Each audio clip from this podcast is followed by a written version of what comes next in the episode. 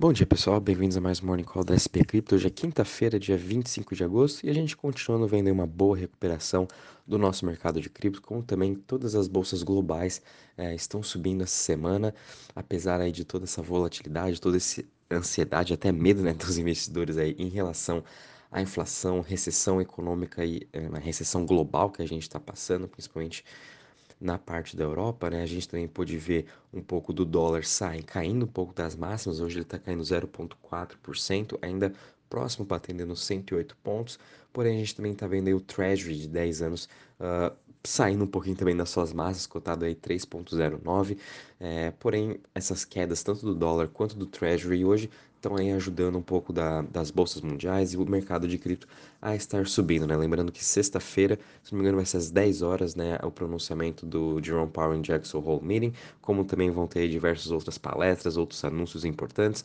mas toda a atenção vai estar tá em cima do presidente do Fed sobre a questão da inflação, aumento de juros e como que está a saúde econômica dos Estados Unidos. Então, até lá, talvez aí a gente possa continuar vendo essa pequena alta no nosso mercado, a gente está subindo, como falei, 2,48% a 1,05 trilhões de market cap. Bitcoin subindo 1,63% a 21.733. Ele está praticamente parado nesse preço desde aí sexta-feira, quando teve aquele grande sell-off, caindo mais de 10%. Essa semana toda ele está se segurando muito bem nessa região dos 21, uh, 20 a 21 mil dólares. A gente também está vendo o Ethereum subindo 1.700 dólares a 4%. O Ethereum teve um bom dia ontem, né? Depois aí dos anúncios dos desenvolvedores do, do, do Ethereum, né? Confirmarem que o merge vai ocorrer mesmo entre 15 e 16 de setembro, então isso aí trouxe aí mais confiança para os investidores, mas mesmo assim, né, a gente tem que, é, a gente sabe que pode ser que sobe no boato, cai no fato, enfim, pode também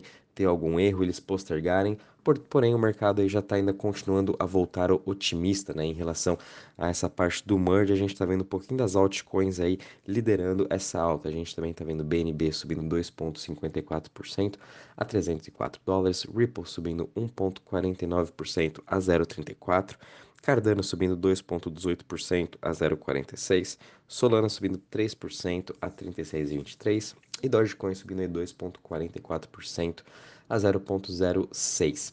Já vendo aqui as últimas uh, ah, 24 horas, né, as maiores altas, a gente está tendo o Ethereum Classic, muito também por conta dessas notícias do merge, a gente sabe que tem muitos mineradores que vão apoiar o Ethereum Classic ou até talvez fazer um fork do Ethereum e criarem um novo Proof of Work Ethereum, né? E continuarem minerando, fazendo a sua própria receita, com o Ethereum Classic subindo 12% a 37,46, seguido de Anchor subindo 11% a 0,04 Decred subindo 12%, é, 10% perdão, a 31,65%.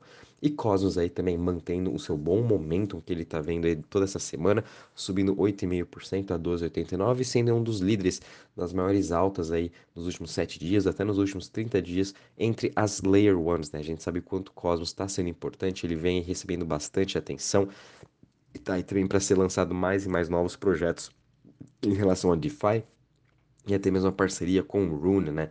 Que as pessoas aí podem estar comprando já uh, Atom e todos os seus outros tokens através da Tor Swap, que também é muito bom para todo esse seu ecossistema. Em relação às maiores quedas das últimas 24 horas, a gente está vendo aqui que Helium caindo 2,39% a 6,94%, seguido de Bitcoin Cash caindo 2,16% a 131,96%, uh, token da Leo também caindo 1,17% a 5,25%, e Chiles aí caindo hoje 0,74% a 0,24%. Em relação agora aos setores, né? Hoje todos eles também trabalhando em forte alta. O setor que está mais subindo é o setor de privacy, subindo aí 4%, seguido de smart contracts, subindo 3%, e as DEX subindo 3,66%. O setor que está uh, ah, menos subindo hoje é o setor da Centralized Exchange, subindo aí 0,68%. Quando a gente já compara aqui com o Crypto Fear Index, a gente está parado em 25 pontos, sem muita também novidade. Eu acho que sexta-feira vai ser um dia bem uh, decisivo para saber se realmente o mercado vai continuar mantendo essa sua, vai conseguir né, recuperar aí o que ele perdeu na, na sexta passada, se vai uh, manter essa sua alta que ele vem construindo a semana toda, ou realmente se uh, o, o Jerome Powell né, vai ter aí notícias é, negativas para todo o mercado, a gente pode sim ver mais um sell-off ou mais volatilidade vindo aí a partir de amanhã. Então, muito cuidado também. Vamos estar tá aguardando aí a de sexta-feira para ver o que realmente acontece. Já quando a gente olha para o mercado de DeFi em Total Value Locked, a gente teve uma alta aí de 1,82% a 106,66 bilhões de market cap. E já quando a gente também analisando as chains, não tivemos aí muitas mudanças relativas em relação a, a essa semana. Realmente, essa semana está sendo bem difícil para todo o mercado de DeFi. Para a gente ter noção, né, as únicas chains aí positivas nessa semana são Tron e Arbitrum, né? Uh, entre as top 20 aí não tem mais nenhuma, porém hoje a gente está vendo uma recuperação geral nesse, na, na alta de, de um dia, né? A gente está vendo muitas delas subindo entre 2 a 5%, né? Em relação às chains também não tivemos muitas mudanças. É, Ethereum, BSC, Tron, Avalanche e Polygon. Uh, fiquem atentos com Polygon hoje, que eles também vão ter um grande anúncio no seu Twitter que eles falaram ontem. É, qualquer novidade também vou estar avisando vocês. A gente sabe o quanto também a Polygon está querendo se expandir mais ainda no seu mercado de DeFi.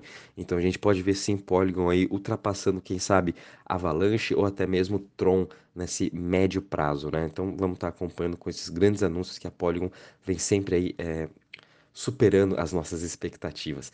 Uh, em relação também às notícias, ontem não tivemos muitas coisas, a gente teve é, notícia bem positiva para o Web3, óbvio, a gente está vendo aí mais uma, uma empresa recebendo aportes de diversos VCs, né, como por exemplo a Horn Ventures, uh, como também Shopify, Coinbase, Protocol Labs, Polygon, e Shrug uh, uh, fizeram uma rodada de investimentos para a plataforma Third Web, que é uma plataforma focada em Web3 para trazer novos desenvolvedores para esse mundo, para eles começarem a criar apps focados realmente em Web3, o que eu acho super interessante eles estarem investindo nessa parte que é um pouco de desenvolvimento, né, um pouco de infraestrutura também, em que uh, para atrair cada vez mais desenvolvedores para continuar aí construindo novos aplicativos para a nossa Web3 focados em NFT, focados em DAO, enfim, tudo isso que é relacionado, né? Web3 que é tudo.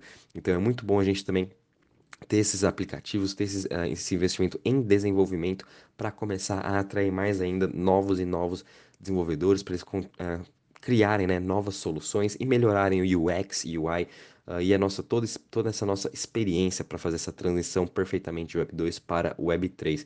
Então, de novo, né, Web 3 sendo também um dos setores esse ano que mais vem recebendo aportes de investimentos, né? Só fica atrás aí dos setores de gaming e metaverso, que realmente eles estão aí uh, com tudo, né? Tanto é que saiu a notícia que Beijing agora está desenvolvendo os planos uh, em que eles vão aí delimitar as zonas em que vai criar desenvolvimento de metaverso, que eu achei super interessante, né?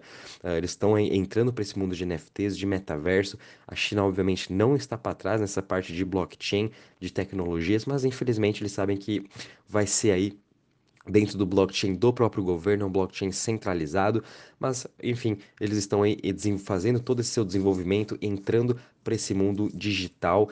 É, eles até estão querendo fazer uma, uma inclusão aí de hotéis, uh, smart hotels, dentro desse seu projeto aí de metaverso, que achei também super interessante.